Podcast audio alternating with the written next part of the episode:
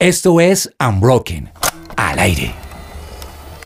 Bienvenidos a un nuevo programa de Unbroken en nuestra edición News. Estamos listos para conversar de las noticias más importantes de Colombia y del mundo del mes de abril, un mes muy, muy, muy cargado de acontecimientos. Y hoy en esta mesa nos acompaña Paula Peñalosa y Germán Alvarado. Chicos, ¿cómo están? Bienvenidos. ¿Cómo están? Hola Dani y Pau. ¿Qué tal este mes de abril? Cargado de cosas. Muchas cosas y muy feliz de estar con ustedes. Pero sí, cargado de muchas cosas, la verdad. Bastante movido chévere, y tenerte aquí en esta mesa. Gracias, a mí también me encanta, me encanta estar con ustedes. No habías estado con nosotros en, en, en, el magazine de Noticias Unbroken. Pau ya nos había acompañado también. Y bueno, como les decimos, tenemos muchas noticias de las que contarles en este programa. Recuerden nuestro lema, ser joven no es excusa para estar mal informado, por eso los invitamos a este programa. Bienvenidos.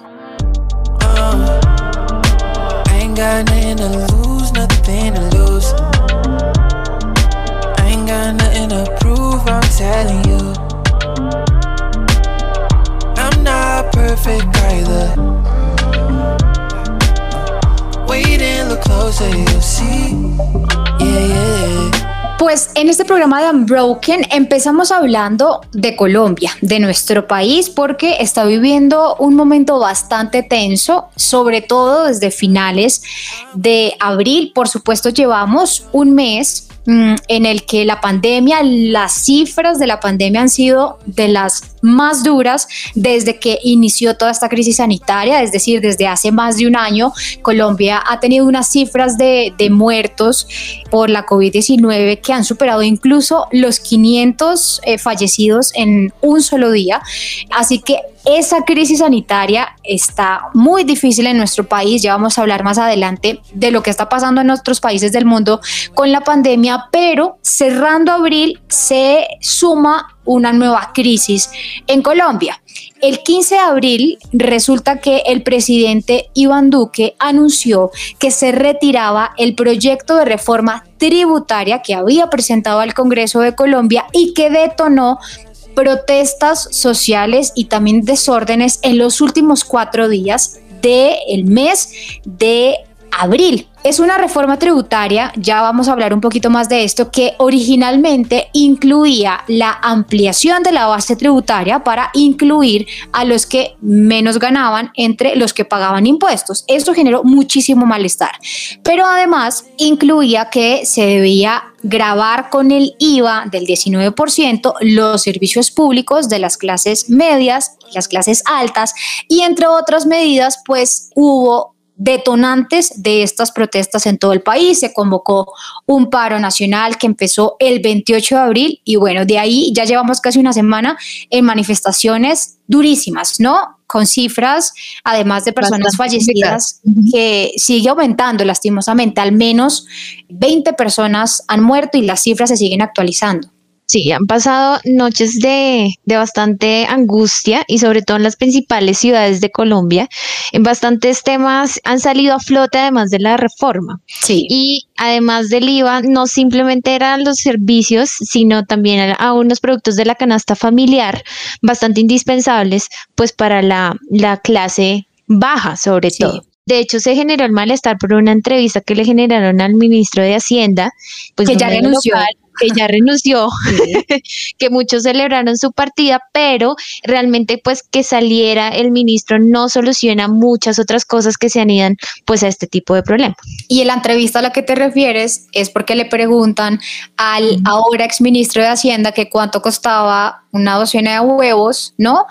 Y él respondió que costaba 1.800, cuando una decena de huevos en Colombia pasó por ahí hace, hace mucho tiempo, ¿no? Y todo eso, como, como dice Pau, ha generado muchísima molestia y pues hizo que los sindicatos principalmente, pero muchos otros sectores del país, estudiantes, profesores también, la academia se pronunciara en contra de esa reforma tributaria que finalmente el presidente Iván Duque decidió retirar pero no ha sido suficiente para calmar los, las, las tensiones que hay con el presidente, con el gobierno del presidente Iván Duque. Claro que sí, y además son cosas anidan a muchas otras reformas que se han presentado eh, pues a lo largo de este, de este tiempo. Y como veía hace un tiempo en redes, eh, ese huevo o ese costo de huevo eh, fue como un florero de llorente, generó bastante malestar porque realmente desde ahí se desató que la, el pueblo o, o el, pues la nación eh, se uniera a una sola voz, pero para cambios de sustanciales de fondo en muchas otras cosas que definitivamente no están funcionando. Pero además, eh, Germán, pues ha habido muchas reacciones internacionales, ¿no? Pero hay que decir que pues ha habido manifestaciones en su gran mayoría pacíficas, ¿no? Refiriéndose en contra de esa reforma tributaria, en contra de muchos otros elementos pero pues también ha habido desmanes y ha habido enfrentamientos entre la policía y el SMAD y las personas que estaban, muchos de ellos manifestándose, muchos de, ellos pues también eh, pues han vandalizado eh, propiedad privada, incluso bancos, ¿no? Hoteles en distintas ciudades como Bogotá, como Cali, pero hay un llamado de la comunidad internacional principalmente para que la policía haga un uso adecuado o más bien no haga un uso excesivo de la fuerza. Sí, Dani, es interesante cómo, pues la verdad es que ahorita muchas, muchos países están viendo lo que sucede aquí en Colombia y obviamente han dado su opinión al respecto. Por ejemplo, en Estados Unidos varias voces del, del, gobierno de Estados Unidos han dicho, venga, es bueno que ustedes, que los colombianos tengan el derecho a protestar, pero es importante que la fuerza, la fuerza pública no se exceda. Por ejemplo, tenemos la, la, opinión de Yalina Porter que dice, urgimos a la máxima moderación a las fuerzas públicas para evitar más pérdidas de vida. Pues esto fue lo que comentó Yalina Porter, quien agregó que en Washington siguen apoyando al gobierno en sus esfuerzos para hacer frente a la situación actual mediante el diálogo político. Y ha sido interesante porque no ha sido la única. Y, es más, algo que interesante es que también dicen, listo, protesten, pero no vandalicen.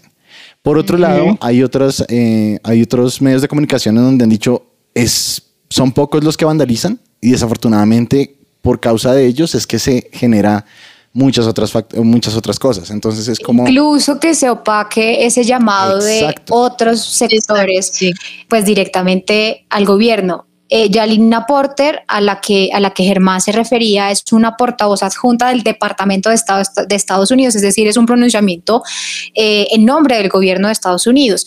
Pero también hablando de, de ese llamado internacional, yo no sé si ustedes vieron que uno de los comités de la Cámara de Representantes de Estados Unidos, la Comisión de Asuntos Exteriores de la Cámara de Representantes de Estados Unidos, salió a decir, presidente Iván Duque, es necesario que se eviten las muertes, es eh, inexcusable que la fuerza pública se exceda ¿no? con el uso de su fuerza, pero además hay que aplicarle a Colombia la ley LEGI. Para muchos eso es en chino, pero la ley LEGI la ley LEGI es una ley que en Estados Unidos se aprobó por allá en los años 90, que dice que Estados Unidos no debería eh, darle asistencia UE militar a otros gobiernos aliados en caso de que con pruebas pues se identifique que la fuerza pública violó derechos humanos ¿no? Entonces, en ese caso hay muchas voces, organismos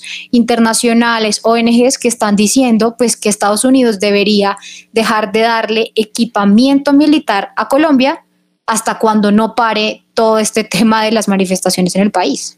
Y realmente no son solo Estados Unidos y, agentes políticos, sino es impresionante también como la difusión que ha tenido las redes. A mí me impresiona eso porque el paro yo creo que no tendría como la replicación que ha tenido gracias a esto. Y realmente me parece tan importante y yo creo que también es un llamado a usar bien los, o sea, los equipos y las herramientas que tenemos hoy porque hay una voz suficiente desde nuestro celular y, y, también se podría hacer una voz de protesta, ¿no? De acuerdo. Bueno, ahora, esto, todo esto, digamos, además de el derecho a la protesta, ¿no? Que se tiene en Colombia, en este caso, ha generado esto, esta tensión, pues que haya problemas, por ejemplo, en las entradas a las ciudades principales de los alimentos. Entonces también ha habido preocupación porque podría esto generar un desabastecimiento ¿no? en distintas ciudades porque hay gente que está bloqueando las entradas a, eh, las diferentes, a las diferentes ciudades. Todo esto, digamos, en este mismo marco de protesta, de voz de protesta, pues en contra de las decisiones que ha tomado el gobierno. Lo último que hemos sabido es que ya el presidente eh, Iván Duque ha convocado a una mesa, ¿no? Para sentarse con distintos sectores, no solamente los políticos, sino también las voces de los jóvenes, de los sindicatos, de todos los sectores que están en este momento bajo tensión para que pues se pueda proponer o se pueda llegar a un acuerdo y que la reforma tributaria que arrancó todo este descontento, pues finalmente se pueda proponer porque todo parte de que por la pandemia el tema económico está muy difícil. Así que en eso va y pues en Colombia las cosas no están tan bien. Cristo,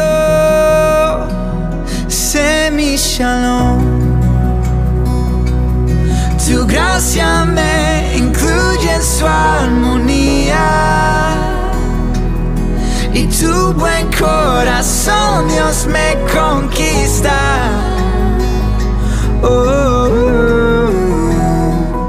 Bueno, les propongo que le bajemos un poquito la tensión no porque lo que esté pasando en Colombia no sea eh, importante, y haya que minimizarlo para nada, pero bajémosle un poquito la atención y hablemos de los Oscar, que además espero no equivocarme, pero fue uno de los grandes eventos en Estados Unidos que ya se hizo presencial, ¿no? Pues se supone que con gente vacunada en su mayoría, pero ya con gente en sala, obviamente hubo gente desde el exterior, ¿no? Eso sí, los invitados de otros países estuvieron en, en sus lugares recibiendo las nominaciones, eh, los, los galardones y todo, pero primer gran evento presencial, presencial pues con tapabocas, pero presencial. Pero presencial.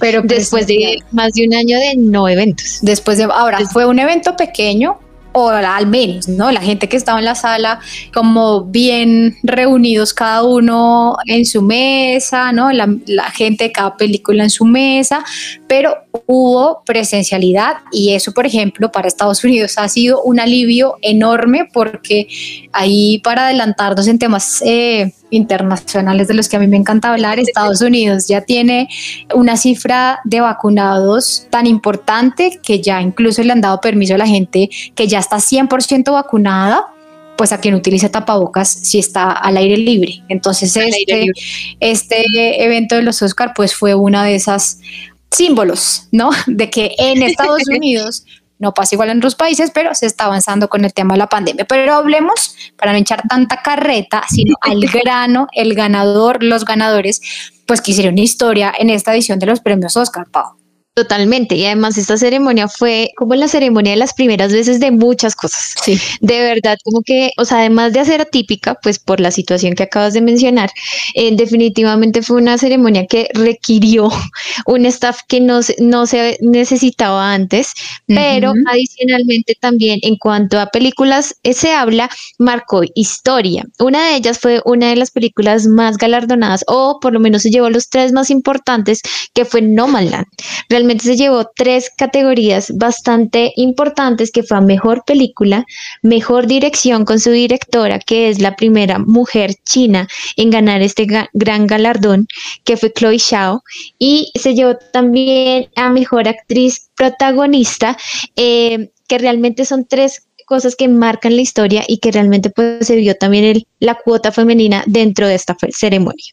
Ahora, la directora ya Paola la, nombraba Chloe Zhao, no solamente es la primera mujer china y asiática en quedarse con el galardón de mejor directora eh, en los premios Oscar, sino que además ha generado todo un movimiento de censura por parte de China, porque ella eh, en algún momento, haciendo su cine independiente, Mm, había dicho, si no me equivoco, 2013 o 2015, no recuerdo muy bien la fecha, había dicho, pues que en China se decían muchas mentiras, ¿no? Hablando del tema político. Y ella eh, ganó también eh, por Nomadland el, el Globo de Oro. Y desde que ganó el Globo de Oro a Mejor Directora, en China dijeron, "Mm, chao, nada, chao, chao. chao, Chloe, chao. Chao, Chloe. Chao, Chloe. No se va a promocionar ni a emitir nada que haya dirigido Chloe Zhao, nada. Y Nomadland queda completamente censurada. De hecho, cuando en China se busca Nomadland o se busca el nombre de la directora, no aparece nada en los buscadores. ¿Por qué? Porque por esa crítica dijeron censuramos 100% lo que haya generado ella. Así que, pues por supuesto, eso también ha, ha generado muchas, muchos comentarios, muchas críticas al gobierno chino en estos premios Oscar. Es impresionante. Entre las otras cosas que marcaron historia entre esta ceremonia fue el actor Anthony Hopkins, que, o sea, marcó también otro récord y fue que a sus 83 años de edad ganó un Oscar y realmente se convierte en el actor de mayor edad en ganar eh, pues este galardón. Entonces, Para los que no se acuerdan de Anthony Hopkins, es el que en redes sociales hace no mucho fue tendencia porque salió con Guayabera. Eh, Bailando. la música colombiana. colombiana porque su esposa es colombiana y Sí. la verdad le hace falta el flow, ¿no? El flow de los colombianos. Pues no se que- niega, o sea, Es que es Lo que- natural, es como, no sé, como si... En fin, sí, la verdad, pero En la verdad es que es increíble como sangre, actor. digo yo. No, tal cual. Yo la verdad lo admiro mucho como actor. Me ha gustado las películas que, en las cuales él participa, independientemente del género, del estilo, es magistral la actuación de él. Y ahí les tengo un dato interesante acerca de él. Él también es compositor de música, ¿sí sabían? ¿Así? Sí, señora. Y resulta Uy, que... pero no se mueve como compone, Mm, digo. Bueno, no, y es verdad, porque resulta que ustedes saben El ritmo es... está en sus letras. Sí, tal cual. No, es más, está, más dado hacia el formato orquestal, más un poco clásico. Sí, Eh, ¿Ustedes, sí, ustedes ok. conocen a André Rieu? Mm. ¿Saben quién es André Rieu? No. No. Él es un director de Bien. orquesta sinfónica que decidió, por petición de su esposa, de la esposa de Anthony Hopkins, perdón, dirigir una de las composiciones orquestales de Anthony Hopkins. Y fue una sorpresa para él, porque no se lo esperaba en una, eh, digamos que este director, este, sí, este director de orquesta invitó a Anthony Hopkins a uno de sus conciertos y como sorpresa le mostró una, una de sus composiciones or- interpretada por la orquesta de André Rieu, lo cual para él fue Ah, muy- impresionante, lo pueden buscar en internet, es súper emotiva la, la cosa, lo hace llorar a uno, pero es impresionante. Muy chévere. aclarar para nuestros oyentes, Germán es bastante emocional. Pues, No, le encanta la música. exacto. Por eso lloró. No, y es que igual de todos modos la expresión de Anthony Hopkins al ver esa sorpresa fue como, wow, no me lo esperaba y es muy bonito, es muy bonito ver eso. Pequeño detalle ahí de, de- del señor Anthony Hopkins, que lo admiro mucho. No, Chévere. es el actor. Ajá. Y para rematar esta ceremonia de, de grandes eventos históricos, Mia Nidal y Jamika Wilson ganaron también como las primeras mujeres negras de raza negra en ganar un Oscar en la categoría de peinado y maquillaje en la película llamada La Madre del Blues. Entonces Ah, por realmente son bastantes eventos históricos y también se veía previsto para esta ceremonia algo así, más de inclusión, más de eh, más cuota femenina y más de eventos que realmente pues marcaron historia. Y muchos mensajes también de rechazo a la violencia policial en contra de los afroamericanos que precisamente ha coincidido en estos meses con el juicio de George Floyd, que fue el afroamericano que murió por eh, la violencia policial en Minneapolis. Digo coincido con el juicio porque finalmente esa misma semana de los Oscar se condenó y se halló culpable al policía que mató al afroamericano, así que hubo muchos mensajes también sobre eso en los Oscar. Sí, es verdad. Claro que sí. No, y es que ese tema, pues a nivel mundial está sucediendo muchas cosas sociales, se podrían decir. Pero digamos que también quiero meter un poquito la cucharada con respecto a la directora Chloe Zhao, y es que para los que somos fan, y estoy seguro Sí. que a muchos les va a gustar, de la nueva fase de- del mundo cinematográfico de Marvel, ella va a dirigir una película que va a salir este año, que se Magnífico. llama The Eternals. Yo sé que le- el que sabe de esto va va- Usted me entiende. Usted me entiende, usted me entiende. No, y lo digo es porque es interesante cómo la versatilidad de un director puede verse en, en diferentes aspectos de- del cine. Y eso me encanta, la verdad. Cuando me enteré yo de eso, fue como, ¡guau! ¡Qué emoción! The Eternal se llama. Sí, Eternals, que es como... Ah, Eternals. Eternals. y hace parte del inicio de la cuarta, pues ya iniciamos con, las, con la cuarta fase, eh, para los que no sabían, digamos, con series de televisión en Disney Plus como WandaVision y Falcon y El Soldado del Invierno. Ese fue el inicio de la cuarta fase y ya digamos que empezaron a anunciar a ratificar las fechas de, lanzamiento de las películas de esta cuarta fase, dentro de las cuales está Eternals. Pero es que, digamos que quise hacer el comentario es precisamente porque la directora es Chloe Shoy y eso me parece impresionante. Bueno, pues ahí con, más fuerza, entonces llegará con esa nueva película después de tremendos galardones que se ha llevado ella con la película Nomadland, entonces de los Oscar, ¿no? Oscar presenciales en medio de pandemia. When I feel the winds increasing, the storm that is over me, and the clouds they roar and thunder so violently, everything around me changing as I look to the heavens and see my heavenly Father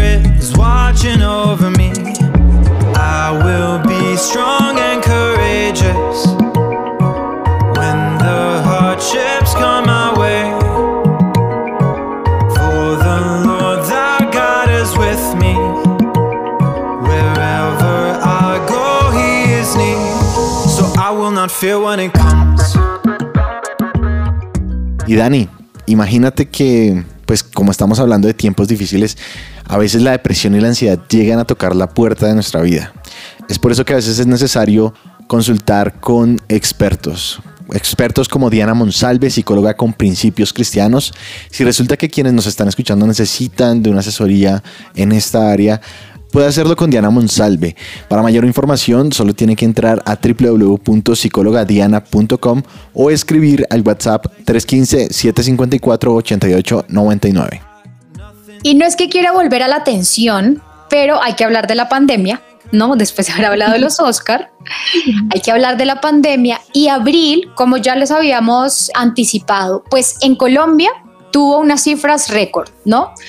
En Brasil sobre todo marzo y abril, ha tenido unas cifras también muy preocupantes. Y la India, diríamos que a nivel internacional, es el país que se ha llevado casi que toda la atención este mes porque es un país de 1.300 millones de habitantes, de los países más grandes del mundo, y con esa cantidad de población, las cifras de contagios y de muertes se ha llevado unos récords, pues que lo tienen hoy por hoy en el lugar número 3 de personas muertas en el mundo por la COVID-19. Y precisamente, Pau, pues hay unas cifras diarias que han batido récord a nivel mundial, no solamente en sus cifras propias, sino a nivel mundial de muertos y de fallecidos.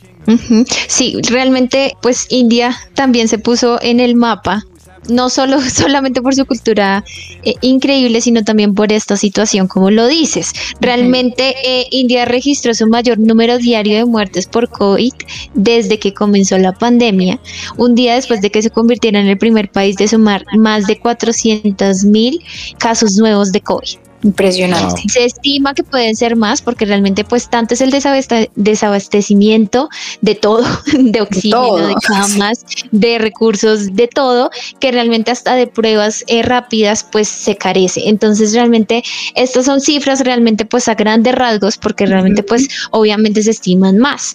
Hasta el domingo pasado India había registrado más de 19 millones de casos de coronavirus y que solo la superaba Estados Unidos hasta el momento. O sea, ni siquiera Italia cuando realmente inició la pandemia el año pasado, llegó a este número de cifras.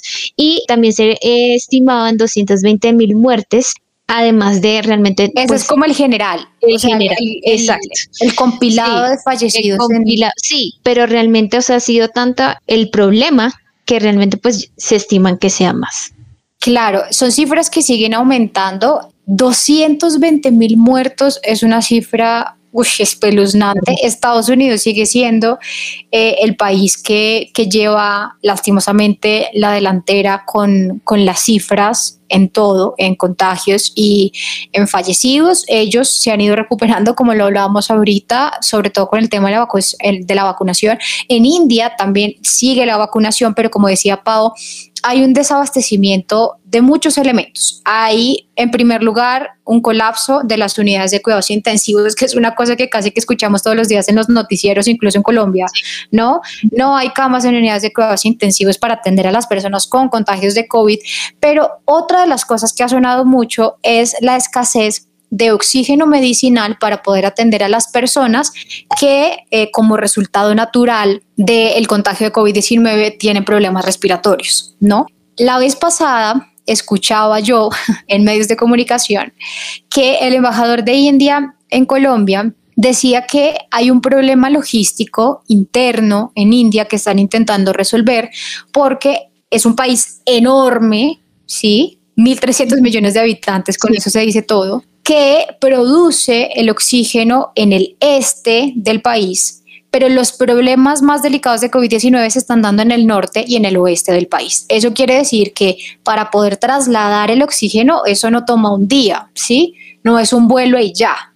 Están trasladando el oxígeno en trenes en aviones están trasladando los tanques para que cuando llegue al lugar se llene de oxígeno, es decir, es un tema logístico que por el mismo, la misma extensión del territorio, pues ha generado, ha generado muchos problemas. Y también se han visto mucho las imágenes de los cementerios y los centros de cremación, también completamente colapsados por las cifras espeluznantes de muertos, que ha hecho que estos lugares hayan tenido que pedir incluso parqueaderos aledaños prestados para que se puedan llevar a cabo las cremaciones de las personas muertas por COVID en esos lugares. Esas son las imágenes que pues ha transmitido las agencias internacionales de prensa y pues que han hecho que precisamente la India sea hoy uno de los países que más preocupan al mundo por el tema de la pandemia, Germán.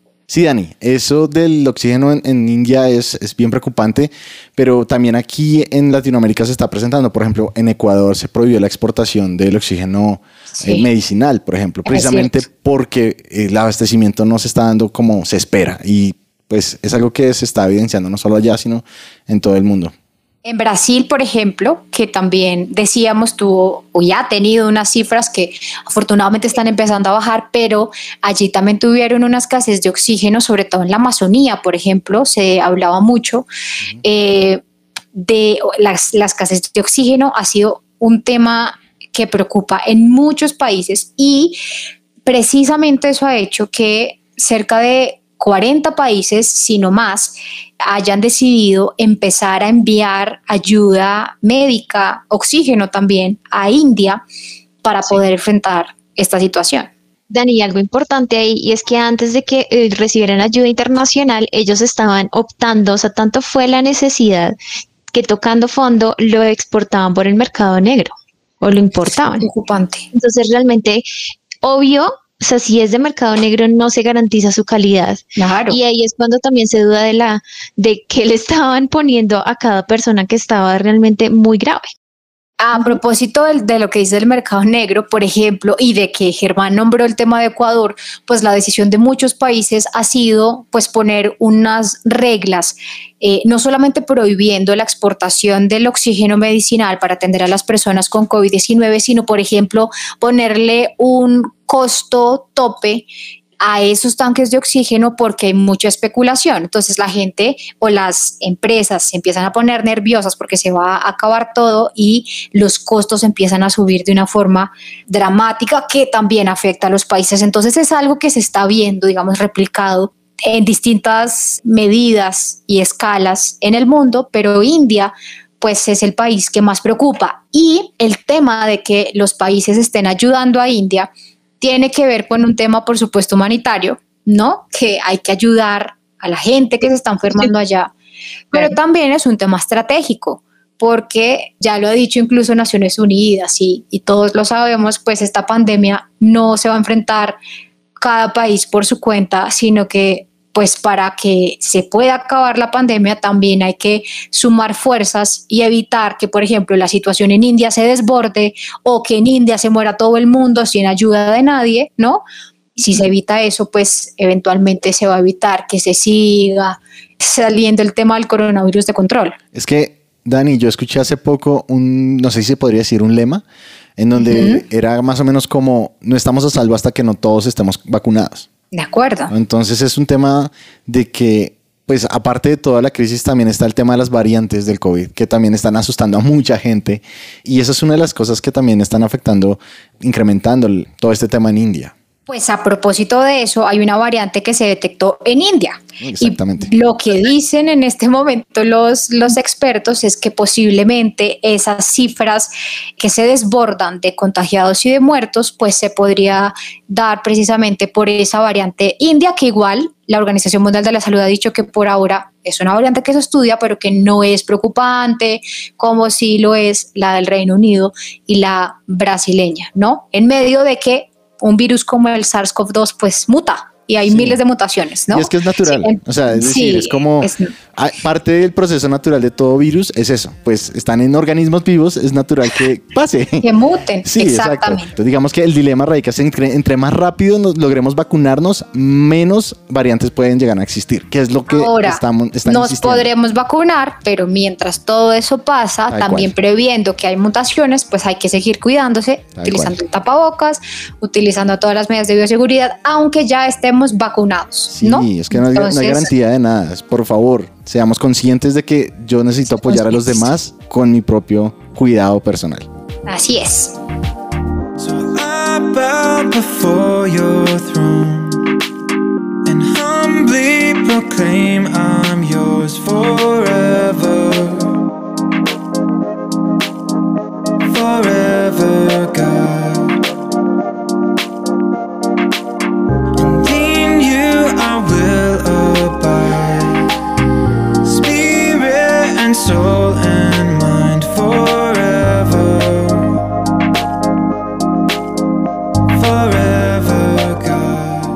Y para cerrar, volvemos a bajar la tensión. ¿Sí o no? Nos volvimos expertos Eso. en Sí, bajar la veamos. tensión.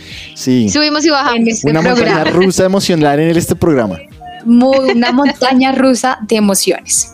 Pero eh, el siguiente tema también nos puede meter en una montaña rusa de emociones y de opiniones, ¿no?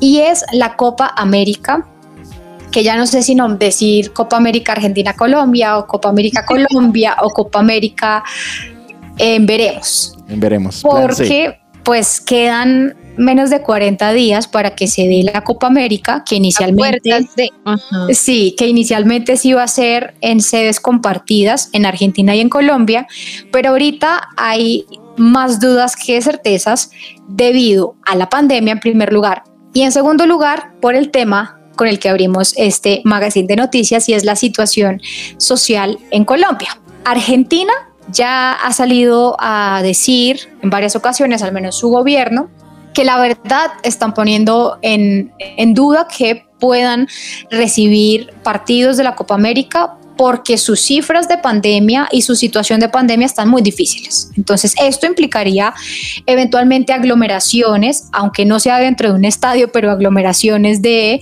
hinchas, ¿no? Bueno, sí, también. Y también pues hay un movimiento de, de jugadores de diferentes países, pues que en temas, en tiempos de pandemia, puede generar inconvenientes. Pero por otro lado, Colombia ha dicho firmes, nos mantenemos firmes con la Copa. América. Y ha empezado una semana de tensiones sociales que han hecho que la Conmebol, que es la que organiza la Copa América, diga, bueno, ¿y qué vamos a hacer? ¿Y qué vamos a hacer? Porque si la situación en Colombia sigue como está, pues no podemos hacer partidos, ¿no? Total. Sí, es verdad. De hecho, la Conmebol estaría estudiando la posibilidad de tener otro país como opción para que sea la sede de la Copa América en caso de que la organización en Colombia no pueda garantizar la seguridad de las delegaciones, que creo que es el, como el, el meollo del asunto en este, en abril, finales de abril.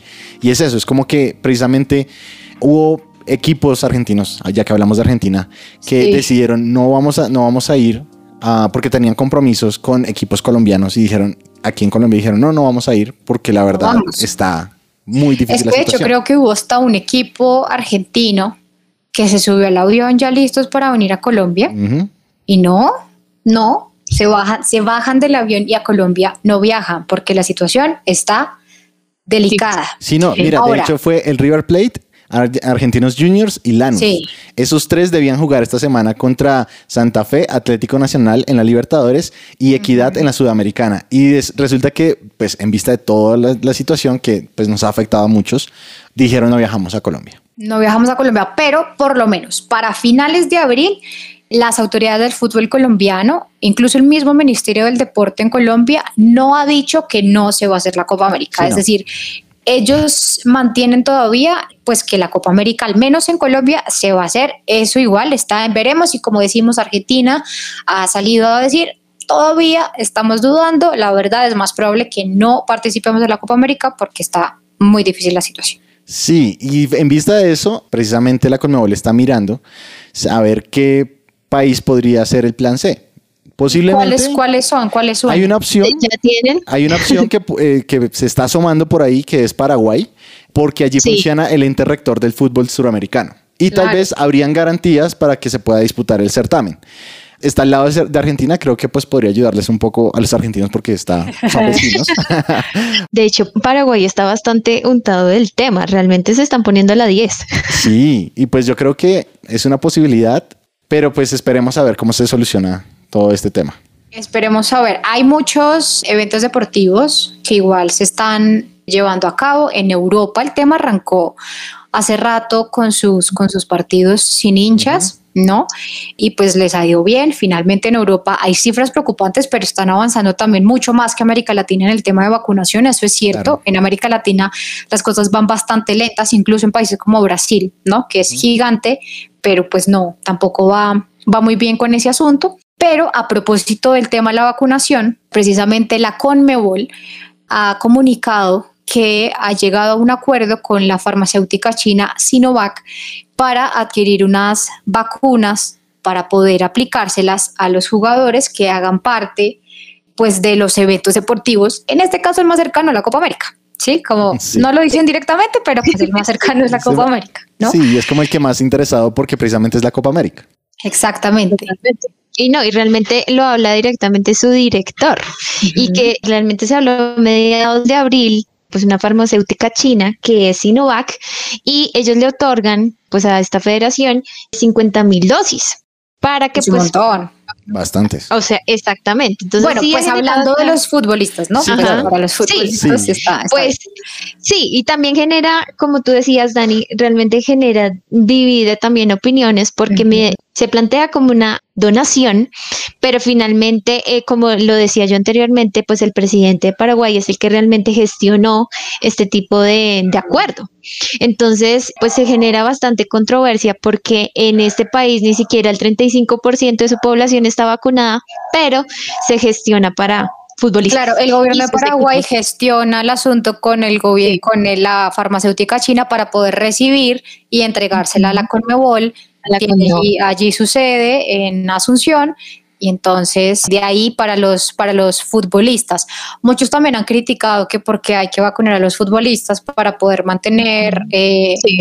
un Sí, espectáculo futbolístico, ¿no? Pero, pero bueno, hay quienes están en contra de eso, pero hay otros que dicen pues que finalmente todos, futbolistas o no futbolistas, pues nos tendremos que vacunar y si los futbolistas que van a ser parte de la Copa América se vacunan, finalmente hay un círculo que eventualmente estará protegido también, ¿no? Claro. Luego de que, de que ellos reciban, reciban su vacuna. Y muchos también dicen que porque hay que mantener los espectáculos futbolísticos o cualquier Claro. otro deporte en estos tiempos de pandemia, pero, pero, Pero sí, pues y, eso mueve y- muchas y cosas. realmente lo tal cual, y lo hablaba con, con ustedes fuera de micrófonos, y es que Sí. la industria fútbol, eh, futbolera realmente mueve bastante la economía y sobre todo en Europa y obviamente si se juega pues con estos países latinoamericanos realmente se van a mover eh, la venta de muchos jugadores y la cancelación de muchos partidos porque realmente esta Copa América se tenía que se tendría que haber jugado el año pasado se aplaza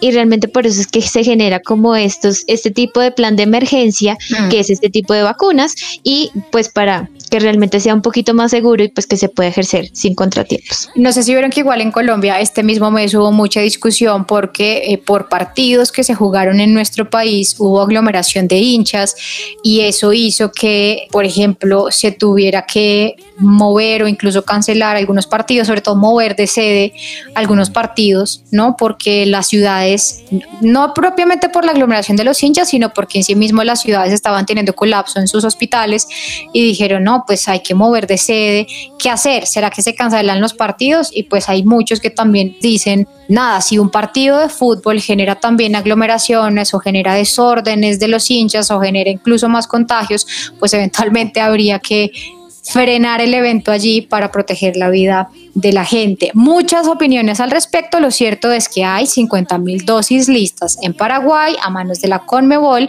vacunas de Sinovac para aplicarlas. Todavía no sabemos cuándo arranca, no tenemos una fecha clara, pero vacunas con las que se van eh, a inmunizar a los jugadores de nuestra región que hagan parte pues de certámenes próximos de la Conmebol. Esto también genera opiniones, montaña rusa, tensiones, Emociones. Sí, emociones. eh, divisiones, Sí. pero bueno. Podríamos quedarnos aquí hablando de muchos otros temas, pero ya tendremos una nueva oportunidad al cierre de mayo a ver cómo se soluciona la tensión en Colombia, a ver si evoluciona la situación en la India y la situación de la pandemia. Hablaremos, por supuesto, de películas, de música, así que nos vemos, nos escuchamos mejor en un mes en una nueva edición de Unbroken versión noticias. Chao. Chao. Adiós. is a burning flame. My heart is a burning thing, and it'll never be the same. Burning flame. Somos Unbroken.